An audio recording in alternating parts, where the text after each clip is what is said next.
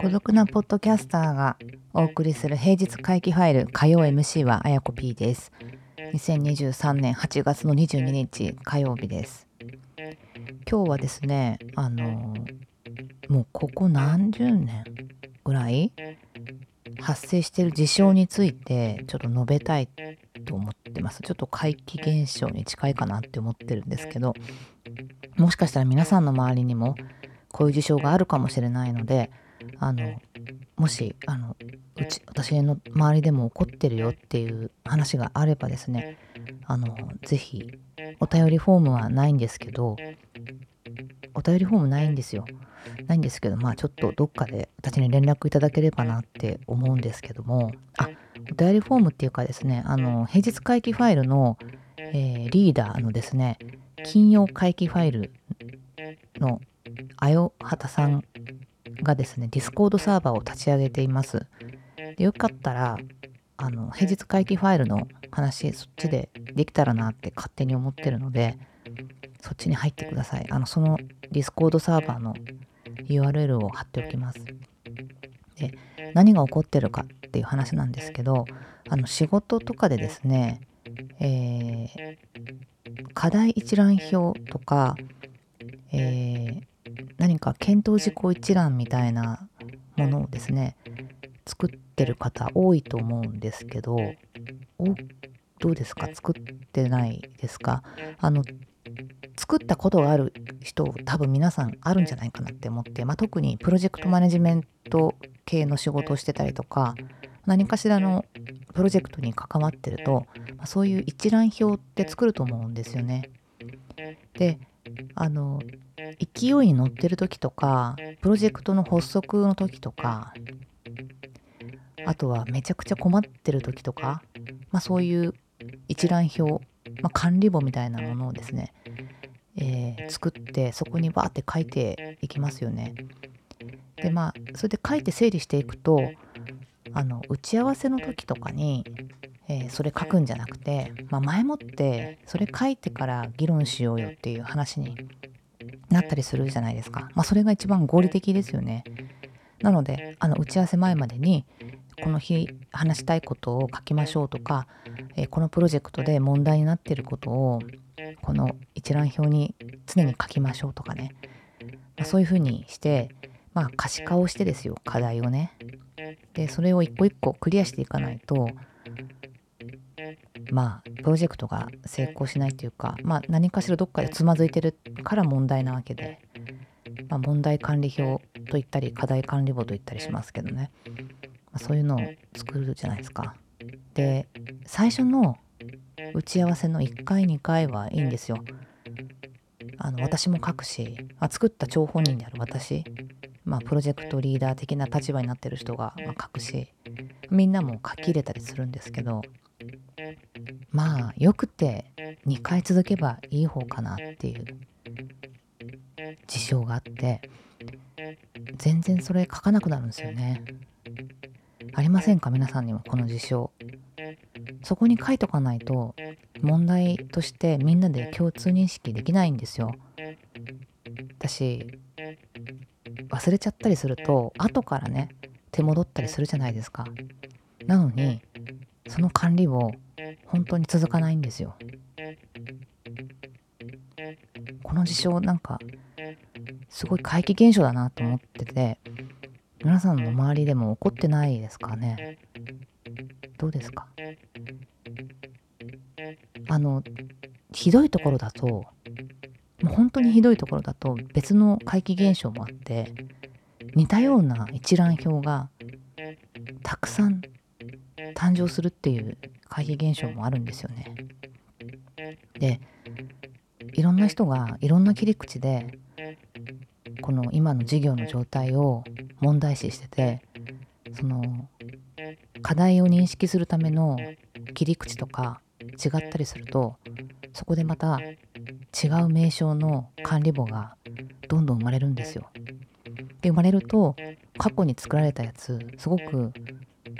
それまで頑張ってなんかそれメンテナンスしたりそれを元にしてみんなで話し合ったりしたのに急にその過去のやつがもう放置ですよねおざなりになってその新しいものになんかわーってみんな寄ってって書き始めてそしてもっとひどいとまた新たなる一覧表ができるっていう。でなんか後から入った人とかプロジェクトにすっごいねもう恐れおののくんですよ。この一覧表の多さに。何見ていいか分かんないですよね。なんかそういう怪奇現象がなんか本当にいろんなところで起こってるなって思ってもう自分でもなんか苦笑するんですよ。また起こってると思って。で当の本人私も更新してないみたいな。なんかそういう怪奇現象がそう起こってるんでこれに名前を付けたいってすごい思うんですよね。でプロフェッショナルのプロジェクトマネージャーとかだったらもう絶対もう断固許さないみたいな感じだと思うんですよ。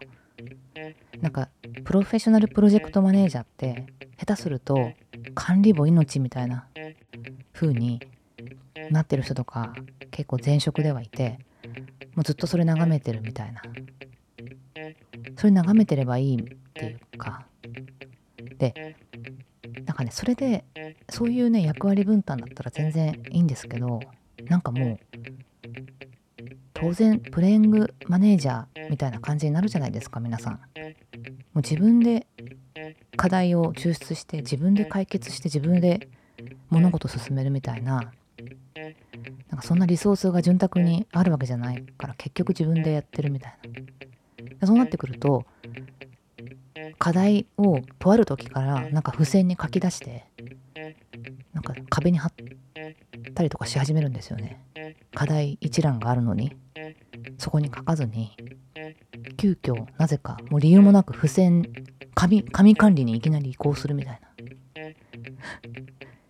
なんかそういうもうなんか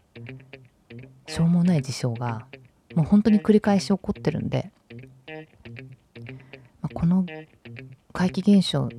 にはすごい名前を付けた方がいいってすごい最近思っててで別にねあの一元管理するのが大事っとかそういうなんか優等生みたいなこと言うつもりないんですけど分かればいいし進めばいいんでいいんですけどやっぱりね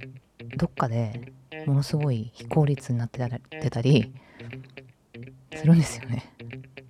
いやほんとねちょっとこのテンションで喋り続けるの難しいんで普通に戻しますけどいやーなんかねまたやってる私とも思うしまたみんなやってるともすごい思う。この管理簿増殖現象っていうのが。特にねスピードの速いスタートアップとかと仕事してると本当に多いですねそれが。ちょっとねスピード緩やかだったりするとまあまあ割とシステムとか管理システムとかがあったりとかしてなんかレッドマインとか使ってるとねなんか課題は一個一個チケット発行して処理するとかっていうケースもあったりとかするんで。いいんですけど、まあ、そうじゃない金もない、えー、人もいないなんかやるの結局私だけみたいなケースとかだとなんか一生懸命作ってそこに書き起こして書き起こすとちょっとやっぱ安心するんでねあこんだけ課題あるねっていうのが自分でもこう把握するとちょっと安心材料になるんですよね。なんか物なんかそそういうもんじゃないですかアウトプットすると結構安心だからそれ見とけばあの解決しなきゃいけない問題があのもう一目瞭然だからね。それさえどうにか乗り越えれば前に進むんだってわかるから。めっちゃ安心材料だから私もねよく作るんですよね。よく作るしよく書き出すんですけどテンパってくると管理簿に書くことすら煩わしいみたいな風になってえー、ね。いつからもう今は私の目の前に付箋が山のように貼られていてですね。